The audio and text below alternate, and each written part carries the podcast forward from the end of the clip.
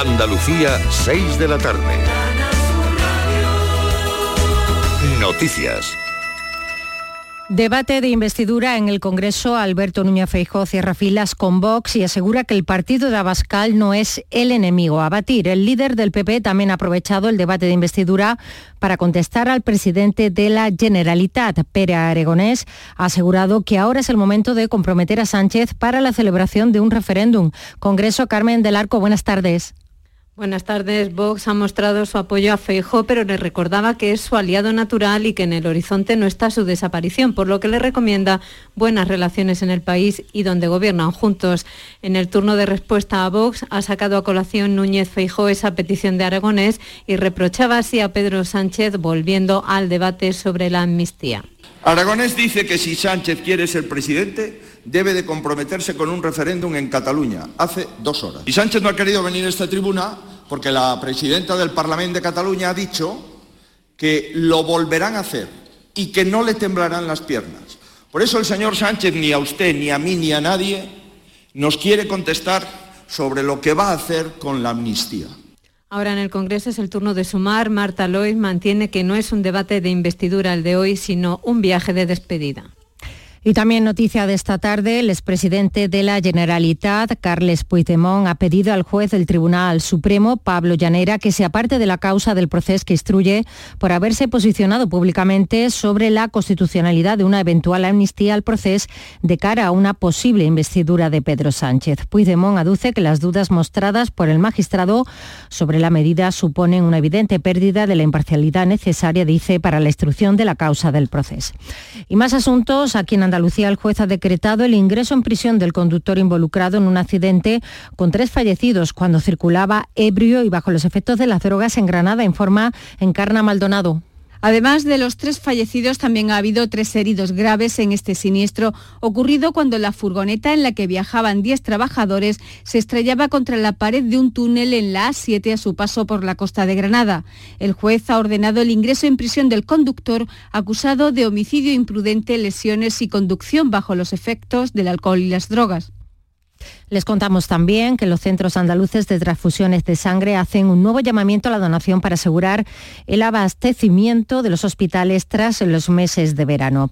Y en deportes les contamos que la selección femenina de fútbol se enfrenta hoy a Suiza a las 9 de la noche en el nuevo Arcángel de Córdoba. La afición se vuelca con las campeonas del mundo. Se han agotado las entradas. Todos los aficionados que lo deseen pueden fotografiarse con el trofeo de la Copa del Mundo conseguido este verano. Y en una hora, a las 7 de la tarde, el Sevilla reciba al Almería en el partido correspondiente a la séptima jornada de la Liga. A esta hora se registran 23 grados en Almería y Málaga, 24 en Cádiz, 27 en Huelva, 28 en Granada, 29 en Jaén, 32 grados en Sevilla y en Córdoba. Andalucía, 6 y 3 minutos. Servicios informativos de Canal Sur Radio.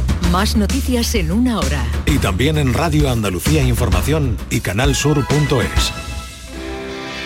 Donde quieras, con quien quieras, cuando quieras. Canal Sur Radio. La radio de Andalucía.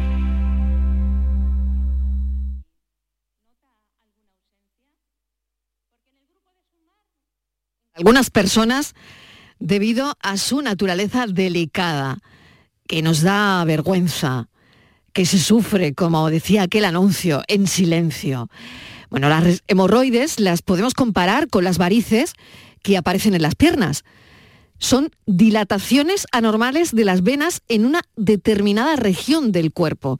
Así como las varices son venas hinchadas y retorcidas que se pueden ver bajo la superficie de la piel en las piernas, por ejemplo, las hemorroides son básicamente varices en la región anal. Vamos a hablar hoy de las hemorroides. Por tu salud, en la tarde de Canal Sur Radio.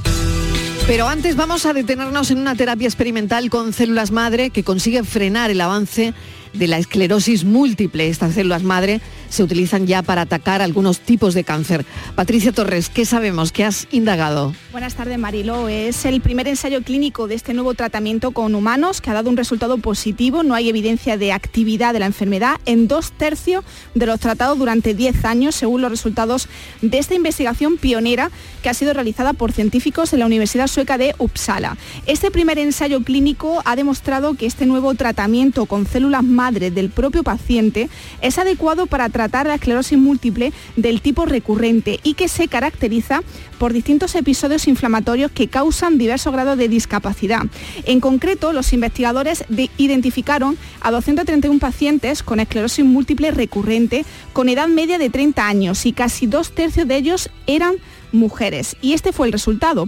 Entre los 149 pacientes con esclerosis múltiple que tenían alguna discapacidad, más de la mitad, 80 personas, mejoraron.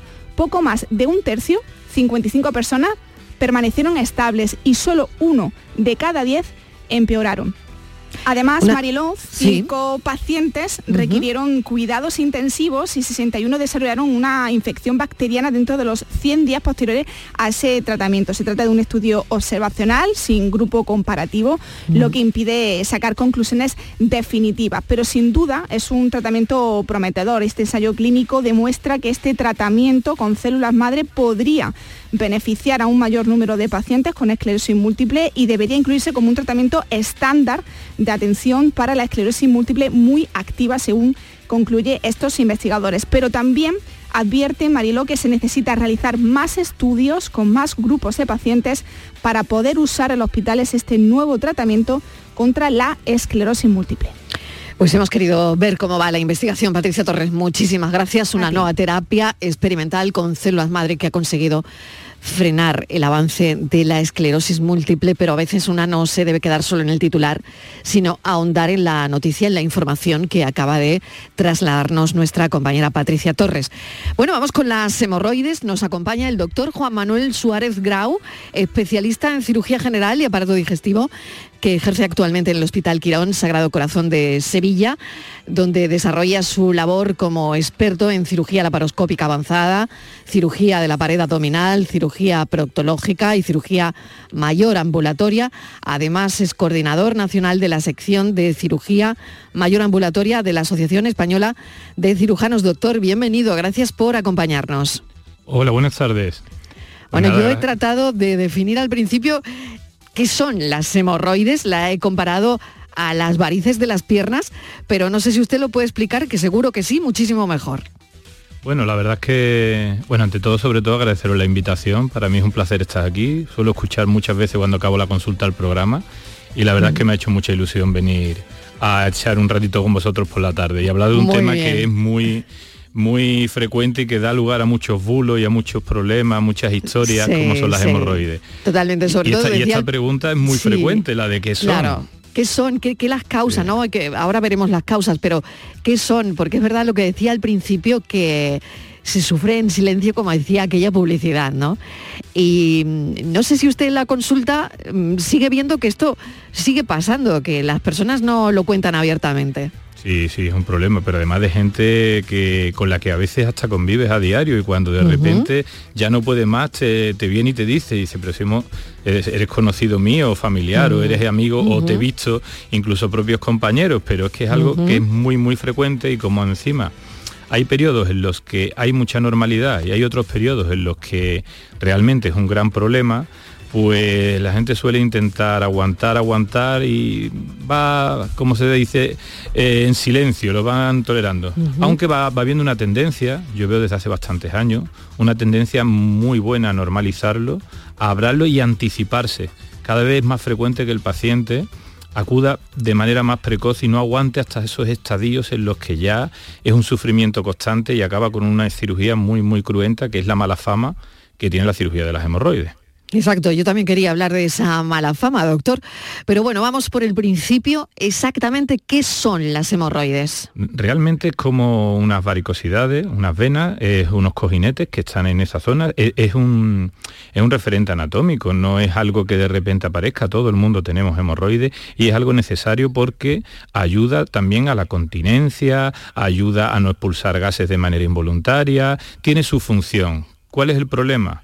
Que las hemorroides es una de las cosas que, por las cuales el hombre está condenado en la bipedestación. La mayoría de los animales cuadrúpedos eh, raramente tienen hemorroides. Sin embargo, nosotros, por ese peso que tenemos al soportar la bipedestación, esos cojinetes, esas varices, esas venas, se van formando precisamente varices, se van rellenando de sangre, van teniendo episodios en los que cuesta insuficiencia venosa asociada, hay problemas de estreñimiento, hay otros problemas que podemos comentar más adelante, que hace que vayan desarrollándose poco a poco y se vayan convirtiendo en lo que has comentado antes, varices o dilataciones del plexo venoso, que al final terminan por molestar, por sangrar, por salir del canal anal y por convertirse en estas grandes hemorroides. ¿Por qué son tan molestas, doctor? ¿Por qué molestan tanto? Es verdad que, bueno, a veces, mm, bueno, pues algunas no y otras sí. Eh, no sé si esto tiene que ver cuando ustedes le dicen, cuando algunas se trombosan, quiere decir que, bueno, que se ponen mal de color, ¿no? Y que se inflaman. Eh, ¿Por qué son tan molestas realmente? El problema es que están en una zona que es por debajo de la denominada línea pectínea, que es una zona muy sensible, con una alta sensibilidad de todo lo que es el canal anal, porque lo debe de tener así. Embriológicamente es un tejido que está preparado para ser muy sensible y para mantener una continencia. Entonces, eh, todo proceso que acontece en esa zona de ahí, una inflamación, porque se inflaman cuando pasa las heces y es muy ácida, o cuando las heces son muy duras y hacen erosiones en la mucosa, se inflaman y eh, lo que podría ser en otra parte del colon más alto, en el recto alto, algo que no íbamos a notar, en esa zona es muy delicada y nos va a provocar bastante, bastante molestia. Y más cuando se trombosa, cuando se trombosa se forma un abultamiento que eh, ya por la propia presión ocupa un espacio y ya lo identifica el cuerpo como algo que duele, pero es que cuando tiene que pasar las heces, cuando tienen que pasar pues eh, los gases por ahí, va a estimular constantemente a que esa zona esté dolorida. Te cuenta que por ahí lo habitual es que salgan heces y es recomendable que sea todos los días y si hay una pequeña herida o un pequeño bulto que está doliendo, está condenado a que cada día se abra la herida o se sobreinfecte o se fatigue de alguna manera y eso haga pues que moleste, que moleste y que duela. Voy a recordar, si me permite, doctor, el, teléfono para los oyentes, porque, bueno, pues si tienen los oyentes alguna pregunta que hacerle, pues directamente pueden hablar con el doctor Juan Manuel Suárez Grau, que es especialista en esto que estamos hablando, en cirugía general y aparato digestivo, hemorroides. Así que este es el teléfono si quieren hablar directamente con él. Estos son nuestros teléfonos 95 1039 105 y 95 1039 16. Si quieren dejar un mensaje de audio 670 94 30 15 o 670 940-200. Voy a hacer, doctor, una pequeña pausa para la publicidad y a la vuelta me gustaría que contáramos, que les contáramos a los oyentes qué diferencia hay entre las hemorroides internas y las externas. Canal Sur Radio. Bienvenidos a Sacaba. Mil metros de electrodomésticos con primeras marcas. Grupos Whirlpool, Bosch y Electrolux. Gran oferta en lavadoras. Lavadora Indesit de 6 kilos desde 199 euros. Y lavadora Whirlpool de 8 kilos desde 299 euros. Y solo hasta fin de existencia. Solo tú y Sacaba. Tu tienda de electrodomésticos en el Polígono Store en calle nivel 23. Sacaba. Si necesitas recuperarte de una operación de cadera, rodilla o cualquier otro proceso médico, en Vallesol podemos ayudarte. Contamos con profesionales que te ayudarán a recuperarte más rápido y todo ello sin desplazamientos innecesarios y por mucho menos de lo que imaginas. Infórmate en el 924 24 25 o en vallesol.es. Vallesol, te cuidamos diferente porque eres único. Tienes una cita con la diversión y la cultura en Los Molares. El 7 y 8 de octubre visita la Feria de la Seda a los pies de su castillo. Trasládate a la época medieval con un evento que te sorprenderá con talleres, mercado de la época, paseos en burros y dromedarios y mucho más. Organiza Ayuntamiento de Los Molares y con la colaboración de ProDetour, Diputación de Sevilla. Aquadeus, ahora más cerca de ti, procedente del manantial Sierra Nevada, un agua excepcional en sabor, de mineralización débil que nace en tu región. Aquadeus Sierra Nevada es ideal para hidratar a toda la familia y no olvides tirar tu botella al contenedor amarillo. Aquadeus, fuente de vida, ahora también en Andalucía. Yo, hogar de todos los peces. Cada ola que baña la costa andaluza de frescura, variedad y riqueza. Con más sabiduría que cualquier especie, conozco la calidad y su receta.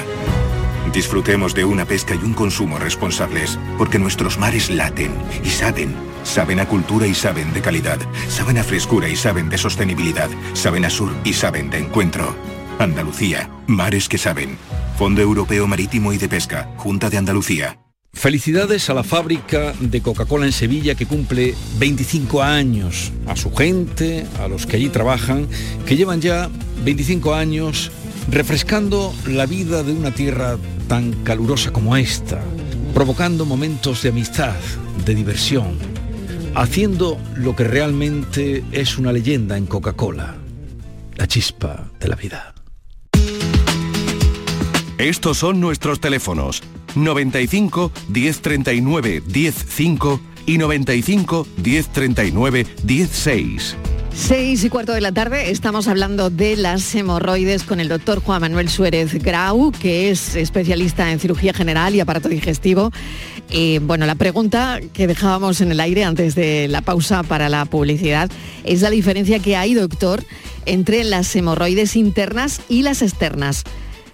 Bueno, pues la verdad es que su propio nombre lo va definiendo, interna, como bien se, dice, pues que cuando todavía no han llegado a ser una molestia constante que está externalizada, que está en la zona de fuera. Cuando prácticamente están en grado 1, grado 2, como solemos decir, hay cuatro grados. Los dos primeros grados generalmente siempre están internos. No están recubiertas por piel, con lo cual siempre están dentro y suelen ser molestas más que nada en periodos de la defecación o en periodos de irritación, de haber tenido diarrea o haber tenido estreñimiento. Las externas, sin embargo, sí son ya cuando están recubiertas, han salido hacia el exterior, hacia el canal anal, o bien cuando va la persona al váter y bueno, pues hace una defecación y ahí es donde salen y después tienen que reducírsela él manualmente o entran solas, o cuando están constantemente fuera y están recubiertas de lo que es piel. Es cuando ya es el último eslabón, son los grados 3 avanzados, los grados 4. Y esos grados pues son los que llaman más la atención, pero curiosamente a veces no son los que más molestan, porque ya ha salido la hemorroide para afuera. En cualquier estadio, desde el grado 2 hasta el grado 4, puede dar molestias y molestias muy severas, no porque sean más grandes, pueden ser eh, realmente más sintomáticas, que eso es el misterio a veces de, las hemorroides, que alguien, mucha gente que dice, pero si tengo unas hemorroides muy pequeñas, ¿por qué estoy tan fastidiado? No tiene nada que ver con eso. Qué curioso, doctor, no tenía ni idea, no tiene que ver con el tamaño, ¿no? Eh, es, muy curioso ese detalle que nos apunta, que no tiene nada que ver, que si son pequeñas pueden fastidiar de la misma manera que, que cuando son mayores, ¿no? Me parece un, un apunte muy interesante. Tengo una llamada para usted es Mari Carmen de Cádiz. Mari Carmen, bienvenida. Ah, buenas tardes, bienvenida. Adelante, cuéntenos, Mari Carmen. Mire, eh, buenas tardes, doctor Juan Manuel. Yo mm, siempre he sido una bueno, he tenido hemorroides desde hace mucho tiempo, ¿no? Entonces, bueno, pues últimamente tuve que estar tres meses de reposo y yo le aseguro que lo peor que he llevado ha sido el estreñimiento, las hemorroides, ¿no? Entonces, bueno, mm, yo ya cuando deseco, pues sangro a veces, intento que mi dieta sea, eh, o sea, que, haga, que las defecaciones sean, sean muy duras, ¿no? O sea, que... Blandas. Y bueno, ahí y el tema de, yo siempre tengo ahí en, mente el tema de la, de la operación, ¿no? Pero mm, yo, o sea, yo he escuchado un problemas de postoperatorio de gente que se lo han pasado fatal, que si infecciones, que si los puntos, que si... Y es lo que de momento me, me frena o, no sé qué hacer, ¿no? Y si hay alguna cirugía menos invasiva, ¿no? Sí, eso, eso es lo habitual. Yo lo escucho todos los días. De hecho, vengo a pasar consulta y son bastantes pacientes los que me expresan la misma duda que, que dice y llega un punto en el que viene a la consulta y dice ya no puedo más. Ya he dicho al principio que afortunadamente ya hay bastantes pacientes que no esperan a ese momento y confían un poco en los consejos eh, y vienen antes, con lo cual se pueden beneficiar de no llegar a ese extremo en el que me comentas, en el que ya es un suplicio y pasas meses muy malos, muy malos. Realmente sí hay alternativa, lo que pasa es que eso pasa por mirar en una consulta y que pasa por, lógicamente, una exploración, una anuscopia, ver correctamente cómo son las hemorroides y yo actualmente utilizo técnicas con láser y con técnicas con radiofrecuencia, técnicas más avanzadas que esas cirugías tan arcaicas donde y existen todavía muy a menudo y escuchas todavía mucho eso, de esos puntos, de esas heridas, de esas cicatrices horrorosas, de meses con el cojín o meses sin poder sentarse, que eso ya va quedando más atrás, pero es complicado porque cada persona es un mundo y cada hemorroide no es el mismo grado. No todo el mundo se puede beneficiar de una determinada cirugía y hay que individualizar los casos. Lo que hay que intentar es darle el mejor tratamiento posible para que no pase ese suplicio. Lo estamos intentando, ya, ya te comento, con técnicas láser endoluminales, con técnicas con radiofrecuencia, con técnicas apoyadas en bloqueos con anestésicos más potentes locales. Eh, se consiguen posoperatorios que no son esos suplicios de meses, pasándolo mal, con heridas horrorosas o con grados severos de complicaciones como has comentado. Hay serias complicaciones en la cirugía de las hemorroides, afortunadamente. Son ya casi historia algunas, es muy complicado a día de hoy tener complicaciones severas de incontinencias o de comunicaciones con fístulas o de otro tipo de alteraciones, pero es verdad que el caso es individualizar bien el tratamiento. Mari Carmen, pues espero que el doctor le haya podido orientar. De acuerdo, muchísimas gracias. Mucha suerte. Muy amable. Gracias. Muy buenas tardes. Suerte. Bueno, vamos con el momento de operar, pero antes recuerdo de nuevo el teléfono. Estos son nuestros teléfonos 95 1039 105 y 95 1039 16. Doctor, voy a preguntarle si el tamaño importa, es decir, si tengo unas hemorroides muy pequeñas o muy grandes, ¿depende del tamaño para operar? Sí, tanto el tamaño como los síntomas son algo que yo lo evalúo bastante a la hora de eh, elegir la técnica en la que voy a operar, ya que los, eh, las hemorroides muy grandes eh, para que haya una correcta corrección no solo hay que tratar el componente interno, que es el más fastidioso, sino que los pliegues que se quedan en la piel a veces es necesario tratarlos. Yo hablo muchas veces con los pacientes y le comento que esos son arrugas que se van quedando ahí y hay veces que simplemente tratando endoluminalmente las hemorroides conseguimos que se retraigan lo suficiente, que dejen de dar la lata, pero quedan unos pliegues que afean un poco el aspecto. Esos son temas estéticos y hay que intentar consensuar con el paciente si eso parece que le va a molestar o ver en la misma cirugía si eso va a ser una molestia después a la hora de limpiarse, a la hora de llevar ropa interior, a la hora de hacer su vida normal. Entonces el tamaño sí importa. Mientras mayor sean las hemorroides, yo preparo al paciente para comentarle que el postoperatorio puede ser un poco menos llevadero y más largo. Sin embargo, cuando se intervienen precozmente, generalmente con las nuevas técnicas que utilizamos, la verdad es que hay resultados muy, muy buenos y son duraderos en el tiempo. Por lo tanto, concluye un poco de lo que usted está contando, doctor Suárez Grau, que es mucho mejor cuando me estén molestando no esperar eh, a que aumenten de tamaño, porque claro, lo que dice de los pliegues, al final esa es una piel que va a quedar ahí sí o sí, ¿no? Claro, correcto. Eh, lo, ideal es, una vez que empiecen las molestias, y que las molestias sean severas, mantenidas, porque todo el mundo hemos tenido en algún momento, bueno, pues un día que la comida ha sido más copiosa o que ha habido un poco de ejercicio y aumenta la presión o, periodos de estreñimiento, todo el mundo ha tenido ligeras molestias que se confunden a veces con otras enfermedades, a veces son fisuras, que son pequeñas heridas en la zona, a veces hay irritaciones porque las heces venían muy ácidas y han provocado un eritema alrededor y parece que son hemorroides, pero no lo son, lo que es que está inflamado como le pasa a los bebés cuando tienen el eritema del pañal, pues a veces nos pasa a los adultos.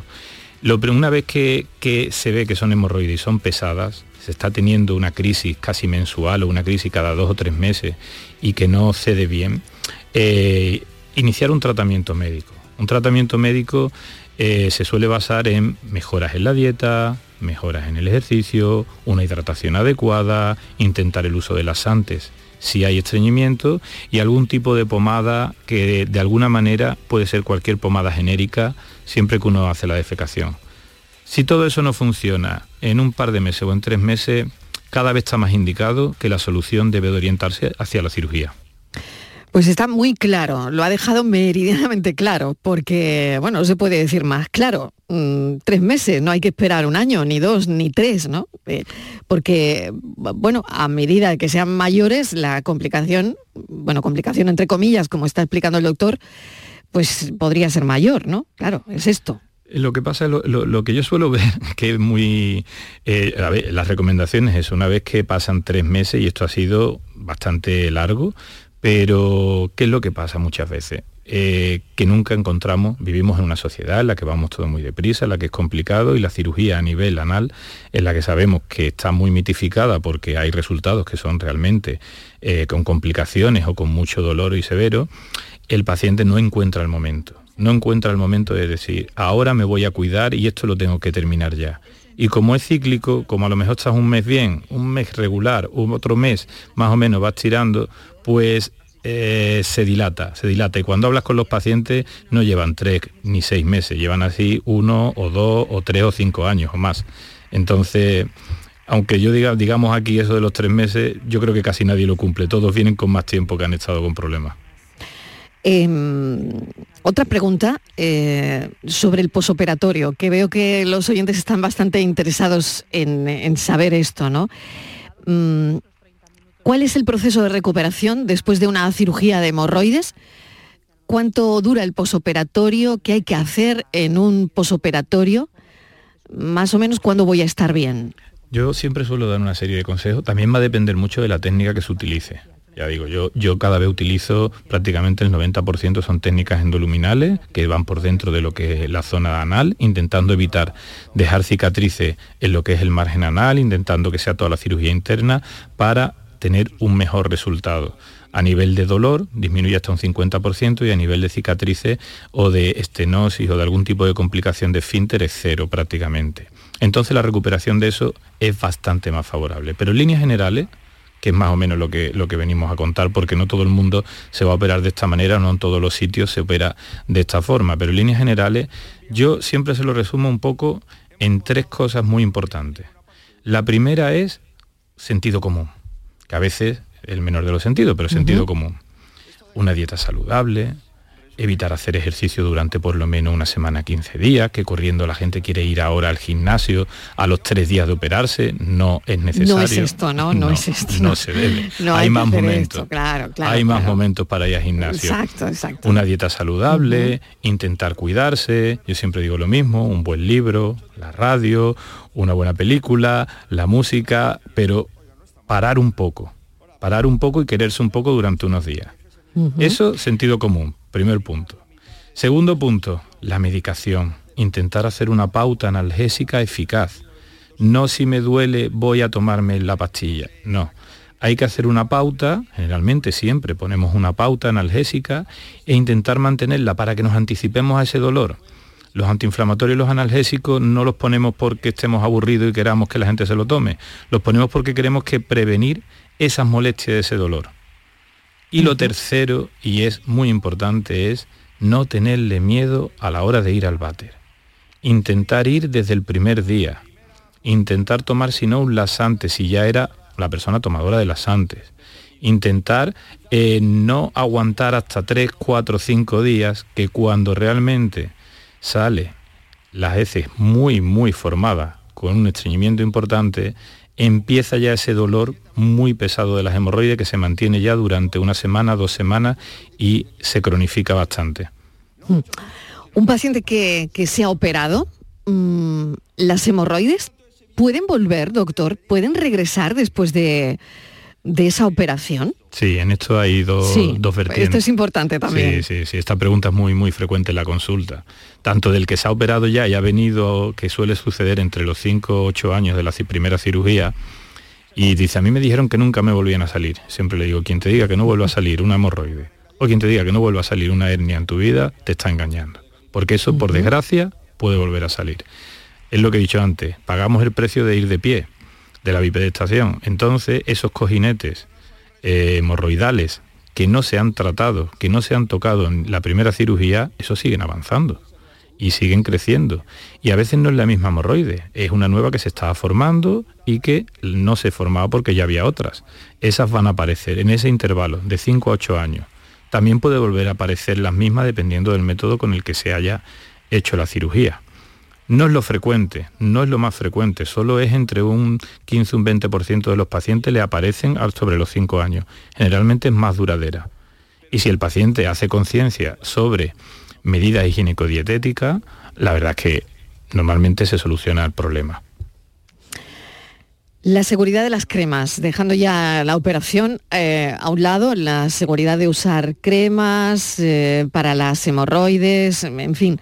No lo sé si esto es algo que normalmente hacemos por nuestra cuenta, ¿no? Porque al principio tratamos en casa de solucionar el tema como podamos, ¿no? Y a veces vuelve a salir aquí el tema de no comentarlo mucho, no decírselo a nadie y, y el médico pues dejarlo para el final, ¿no?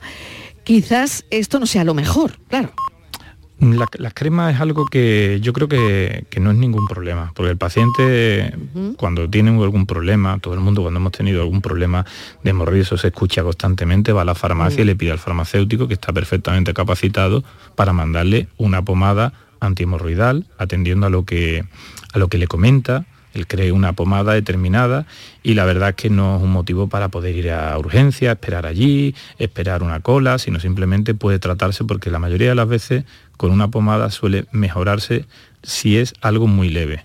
Si es algo ya más severo y se va prolongando en el tiempo, ese tipo de pomadas se desaconseja mantenerlas porque eh, suelen mascarar un problema de fondo. Puede que no sea una hemorroide, puede que sea una fístula, lo veo todos los días, puede que sea una fisura, puede ser algo más serio, que hay que estudiarlo, no hablemos de cosas malas, no pensemos en que todo, porque si no todo el mundo nos vamos a alarmar, no suele ser frecuente confundir una hemorroide con tener un tumor en la zona, algo maligno, eso es muy, muy, muy, muy infrecuente. Si le quería preguntar... que alarmar eh, eso si existe alguna relación. No, precisamente por eso, no hay relación entre las hemorroides y el cáncer colorectal, por ejemplo. No la hay.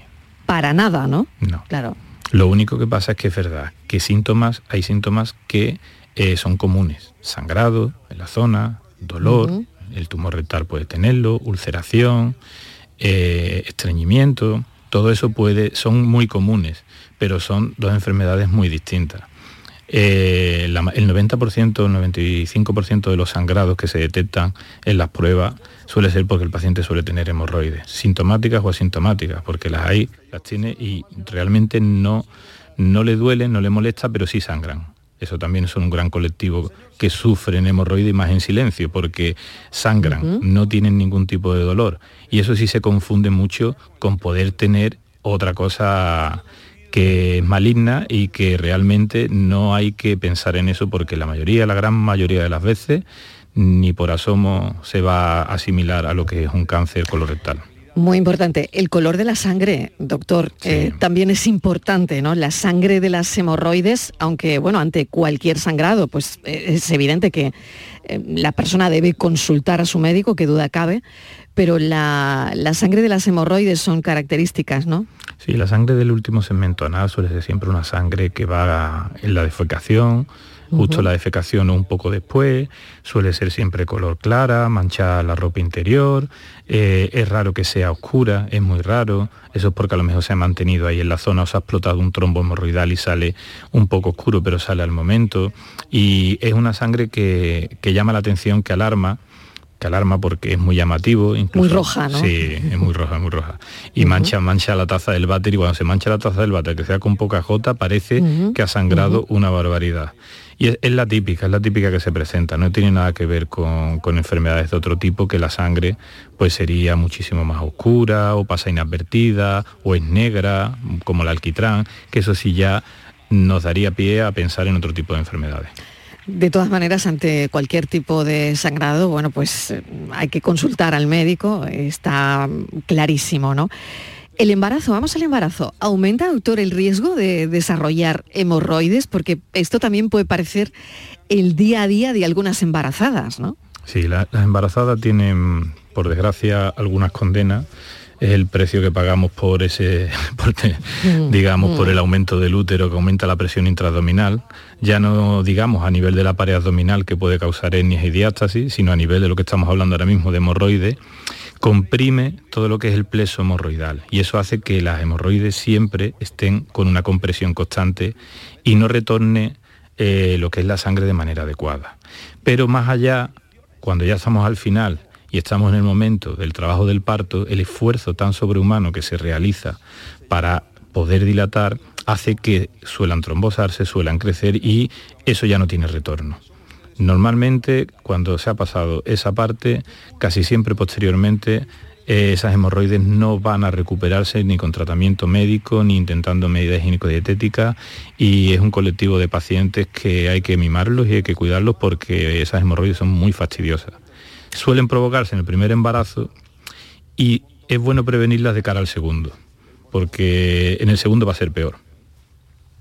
Claro, en el segundo ya como que hay recuerdo, ¿no? De, Claro. de todo lo que de todo lo que pasó y, y bueno, y son complicadas. Pero bueno, yo, yo quería preguntarle también, ¿se puede operar a una embarazada? Punto número uno. Luego el, el tratamiento local, me imagino que habrá que tener cuidado también, habrá algún tipo de tratamiento para embarazadas, ¿no? Yo siempre recuerdo a un par de pacientes que yo veía embarazada que decían, no me quieren ni tocar. Como estoy embarazada es que ni Mm. me miran, ni me miran, Mm. no me pueden dar ningún fármaco, Claro, no me pueden claro. hacer nada. Efectivamente, hay operaciones que se pueden hacer en embarazada. Casi todas las tecnologías actuales, tanto diatermia, láser, eléctrico, etcétera, casi todas se contraindican en gran medida en el embarazo. ¿Pero por qué? Porque en el embarazo puede ocurrir de todo. ¿Qué es lo que ocurre? Que en los primeros trimestres del embarazo hay muchos más productos, más técnicas quirúrgicas que hay que intentar no usarlas por el riesgo de aborto. A medida que el embarazo va progresando, si las hemorroides son un fastidio y esta persona le está amargando la vida, no hay más remedio que intentar operarla. Lo que nosotros intentamos hacer son bloqueos externos con una sedación muy suave, eso no afecta al feto, bloqueando los nervios con electroestimulación y hacer una técnica simplemente de las hemorroides que le están fastidiando a estos pacientes. Son muy pocos los pacientes que se pueden beneficiar embarazados de esto, casi todos hay que ponerle tratamiento tópico, tratamiento en crema, tratamiento higiénico-dietético y ahí nos encontramos otra vez con el problema de que a las embarazadas no se le puede mandar casi nada. Exacto, exacto. Ese es el, el asunto, ¿no? Que claro, cuando mm, llega una embarazada a la consulta con una crisis hemorroidal, ¿no? Uf, madre mía, pues esto, esto no es simple, ¿no? Sí, los analgésicos tienen que ser unos analgésicos determinados, si le mandamos algún tipo de pomada supositorio o algún, algún otro tratamiento eh, tópico en la zona, hay que tener cuidado porque casi todos en altas dosis no está comprobado si dan problemas en el feto, pero realmente la absorción a ese nivel, eh, a menos que pongamos algunos productos claramente que no están indicados y eso te lo pone en el prospecto, se pueden utilizar. Hay actualmente la tendencia natural que estamos viviendo hacia cosas más naturales, nos está abriendo mucho el abanico de mayor cantidad de comprimidos venotónicos que son simplemente eh, compuestos de, de algas, compuestos eh, de algún otro tipo de, de sustancias naturales que no son fármacos en sí y lo pueden tolerar las embarazadas, hay pocos, pero cada vez el mercado se va abriendo más, y productos tópicos que no tienen que ser como siempre los corticoides que pueden dar problemas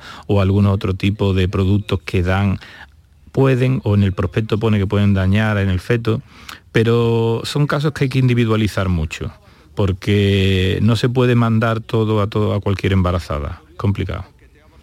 Interesante este aspecto también. Y bueno, esto me lleva a hablar de los remedios caseros, doctor, que no sé si hay alguno, pero los remedios de la abuela a veces no sé si funcionaban, eh, no sé si los baños de asiento, ¿no? que decían antiguamente. No sé si esto alivia, doctor Juan Manuel Suárez Grau, o, o no, o esto no, no sirve para nada. Los baños de asiento con agua tibia son muy recomendables. Con agua fría son muy placenteros, digamos, para el paciente que lo sufre, porque en el momento todo lo que es frío es, ana- es analgésico o anestésico, Y pero no sé, y constrictor también de alguna está, forma, pero ¿no? después no nos tenemos que olvidar que el ano tiene dos esfínteres y van a reaccionar a ese frío y se van a contraer y van a provocar posteriormente dolor. El agua caliente, que también la utiliza mucha gente, es verdad que da una sensación en el momento importante, pero después va a hacer que las venas se dilaten más. Entonces siempre se recomienda agua tibia. Y como otros remedios caseros, realmente no hay ninguno que aporte o que ha- haya demostrado nada comparado con cualquier tipo de tratamiento que te ofrecen en una farmacia. Es más, puede confundir porque algún tipo de remedio casero, yo he escuchado hierbas con plantas, ah, digo, eh, perdón, alguna crema que se hace con plantas a nivel casero que se cogen en el huerto, he escuchado de todo, pero realmente no han funcionado. Porque si no las, estar- las estaríamos mandando, realmente. Totalmente, claro, si funcionara tanto y tan bien, ¿no? Yo he no habría escuchado que muchas veces- acudir. ¿Qué ha oído? ¿Qué ha oído? A ver. hasta la eh, aloe vera, ¿vale? Sí, incluso, incluso yo lo he mandado Que alguna luego- vez en que luego puede, postoperatorio. Puede irritar, ¿no, doctor? Pero No claro, hay que tener Claro. cuidado y hay que saber prepararlo y hay que ponerlo. Y eso no es lo mismo que coger una planta de aloe vera y, en fin, que Mm. realmente si hay tantas cosas en la farmacia dedicadas a esto, es porque ninguna, ni casera, ni de otra manera lo ha conseguido. Pero es bueno que en ese momento guiarse por el médico de atención primaria que te va a ver, o por el farmacéutico en primera instancia, y después intentar ir a un especialista si eso no termina el problema. Todas estas pomadas de farmacia, algo que yo recalco mucho es que lo pone además en el prospecto. No se deben de utilizar, o los remedios caseros, más de 15 días si no hay beneficio. O sea, si a los 15 días perpetúa el problema, es hora de que vea a un especialista, si es posible. Hay gente que utiliza la misma pomada y lleva años poniéndosela.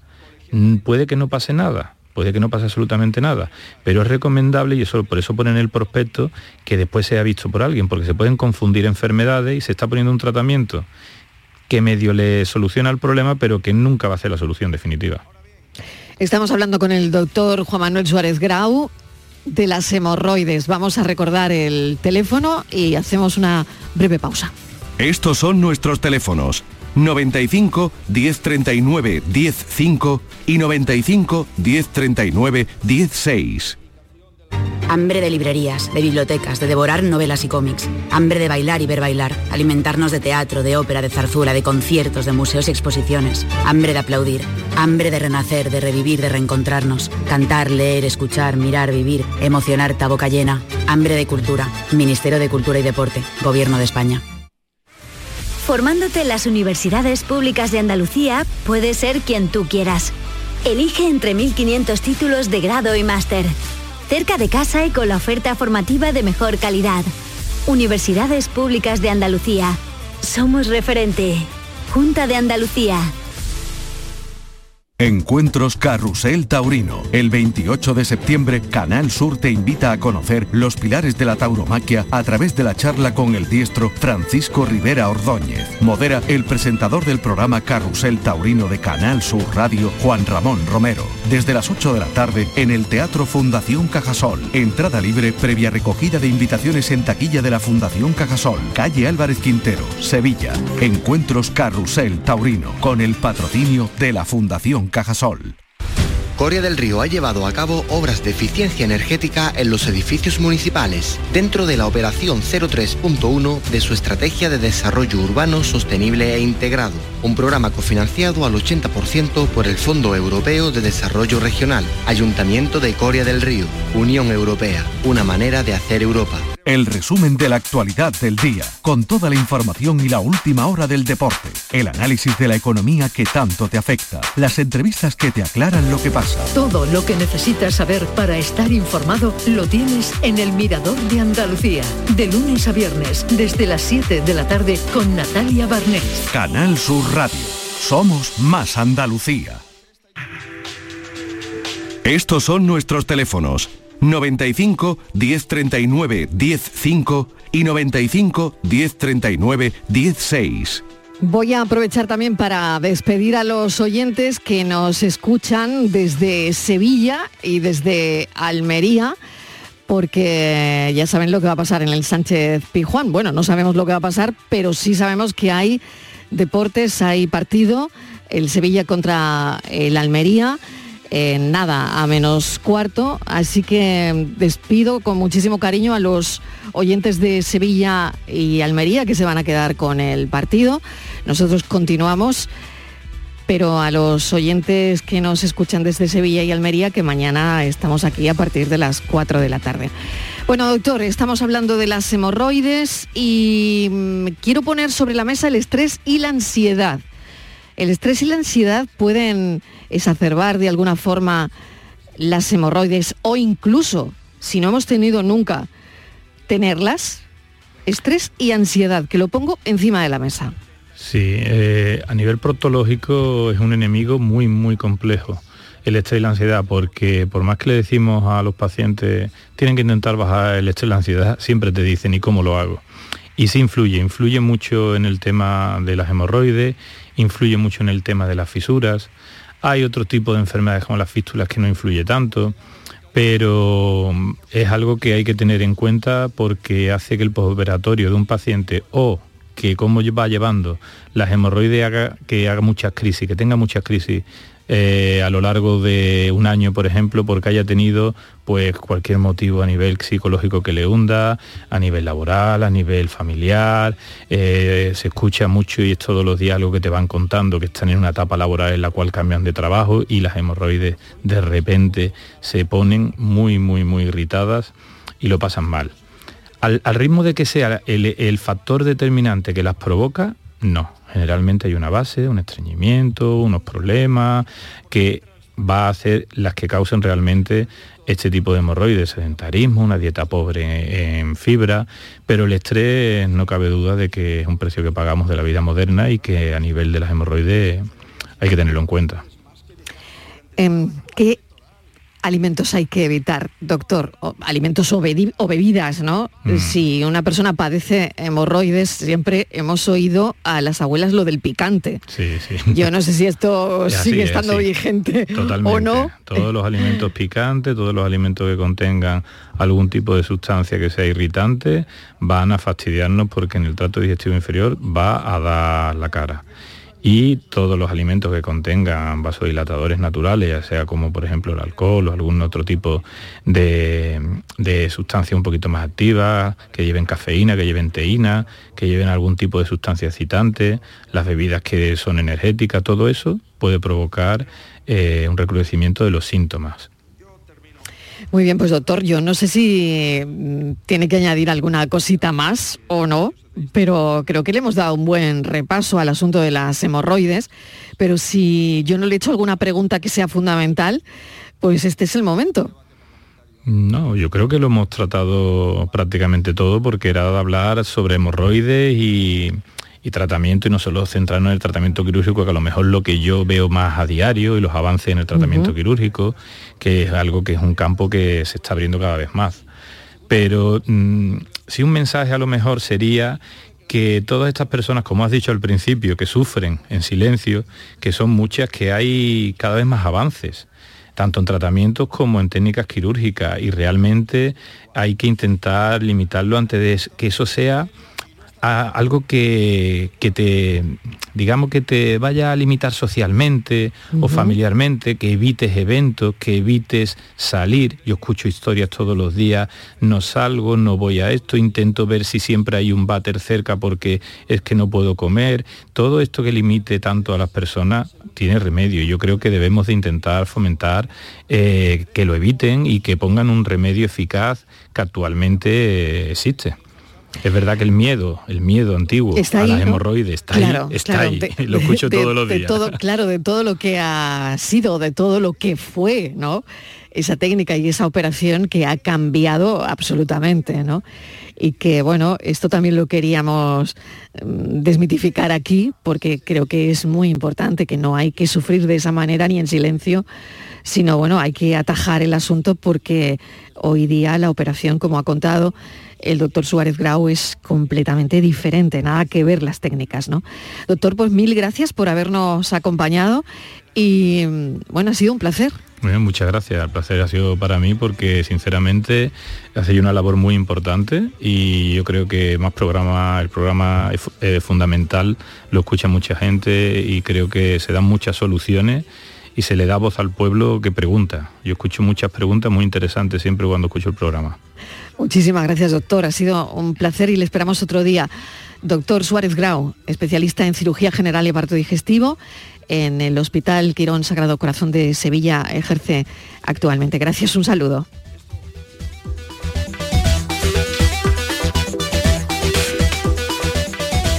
Casi las 7 menos 10 de la tarde. Bueno, vamos a, a, la pregunta de la tarde. Ya saben los oyentes que este espacio de Por tu Salud termina con una pregunta y la pregunta hoy es la siguiente.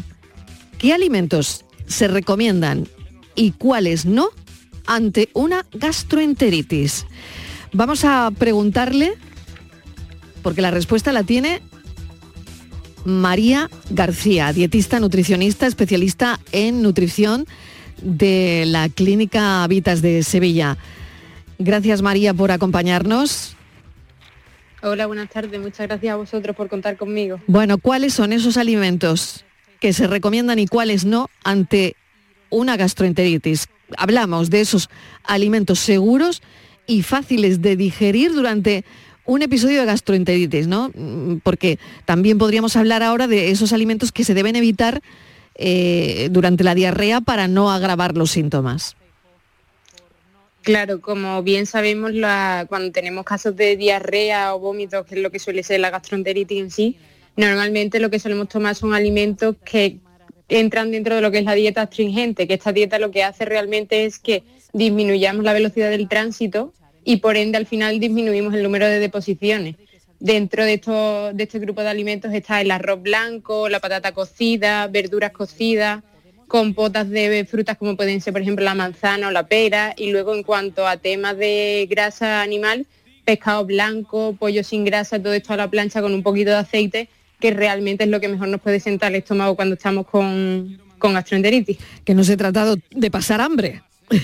Claro, no, no, ni mucho menos al revés. Vale, al revés. Bueno, ¿y cómo deberíamos reintroducir gradualmente esos alimentos sólidos después de haber estado vomitando, teniendo diarrea? Eh, ¿Cómo hacemos para introducir em, la comida? Pues una vez que ya nosotros vamos viendo que se nos han controlado un poco más las diarreas, simplemente consiste en ir volviendo a nuestros hábitos habituales poco a poco y sobre todo comiendo de pequeñas cantidades en pequeñas cantidades y quizás con mayor frecuencia para seguir controlando qué nos va sentando mejor, qué nos va sentando peor y sobre todo ayudando al cuerpo para hacer una digestión más ligera.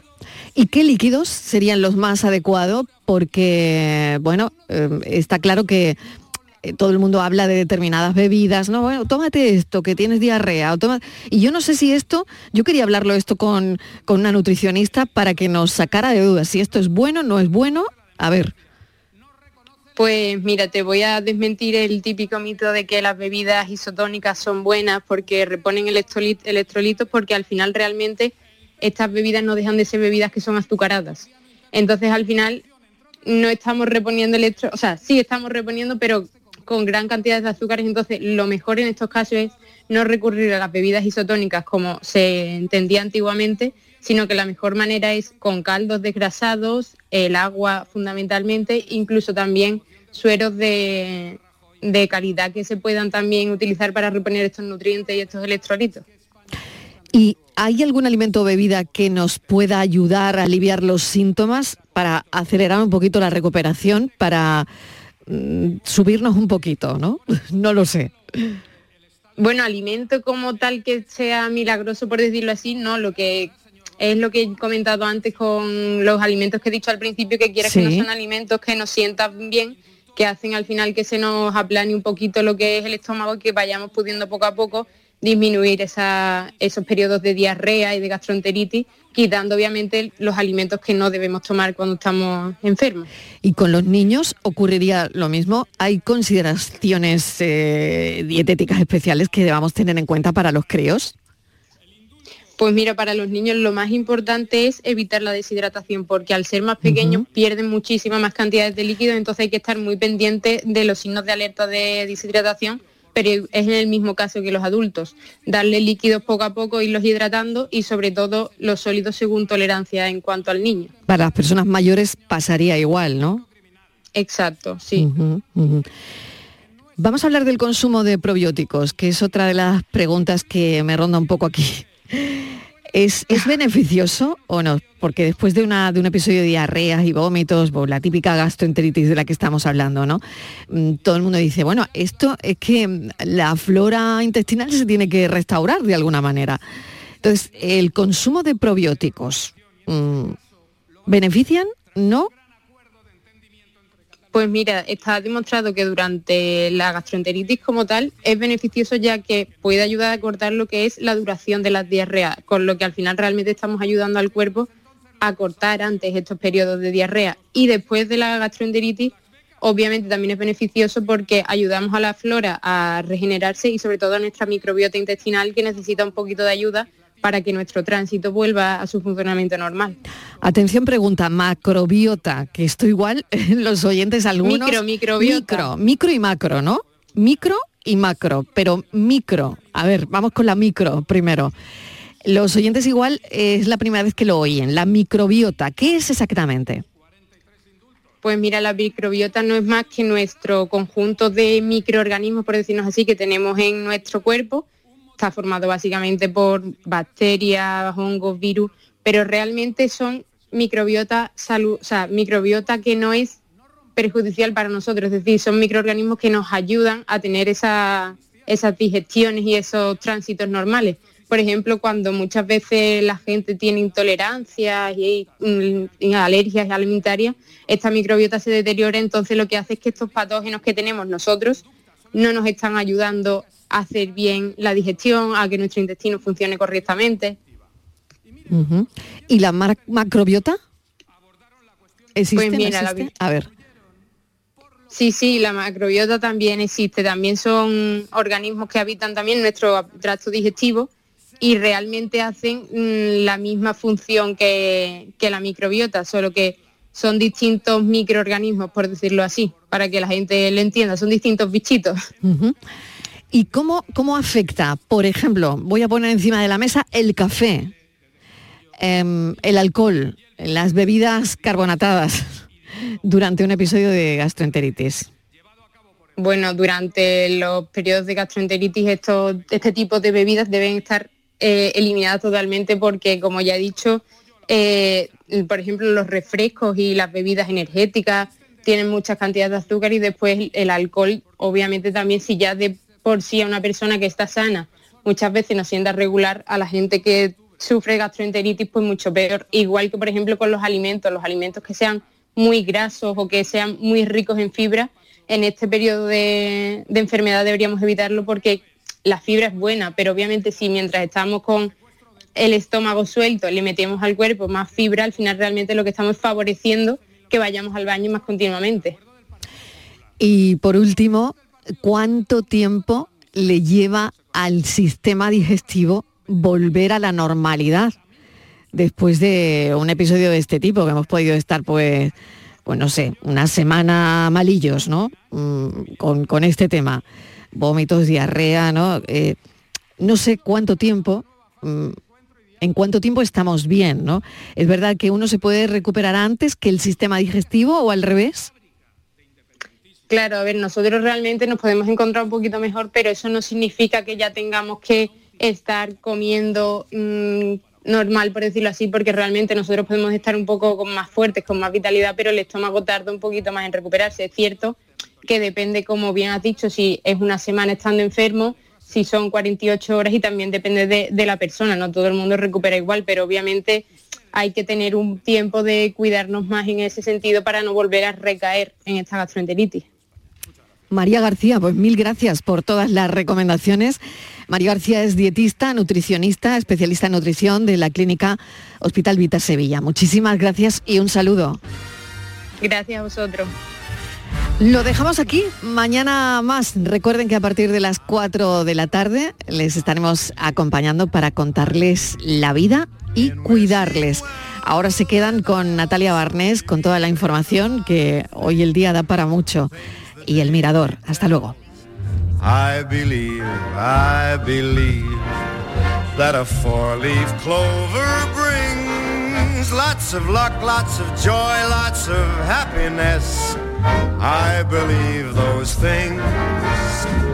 And when it's Christmas, I believe in Santa Claus.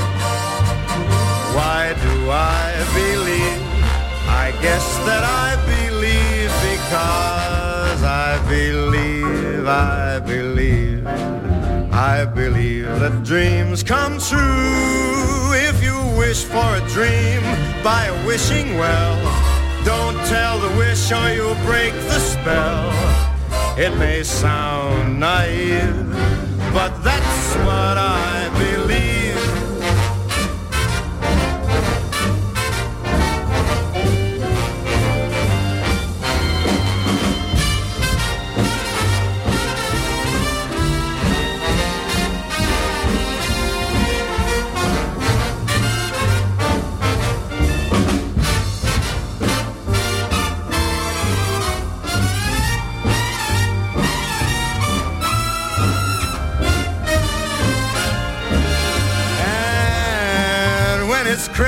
Christmas I do believe in Santa Claus. Why do I believe? I guess that I believe because I believe, I believe, I do believe that dreams come true. And if you wish for a dream by the wishing well, don't you tell the wish or you break the spell. It may sound naive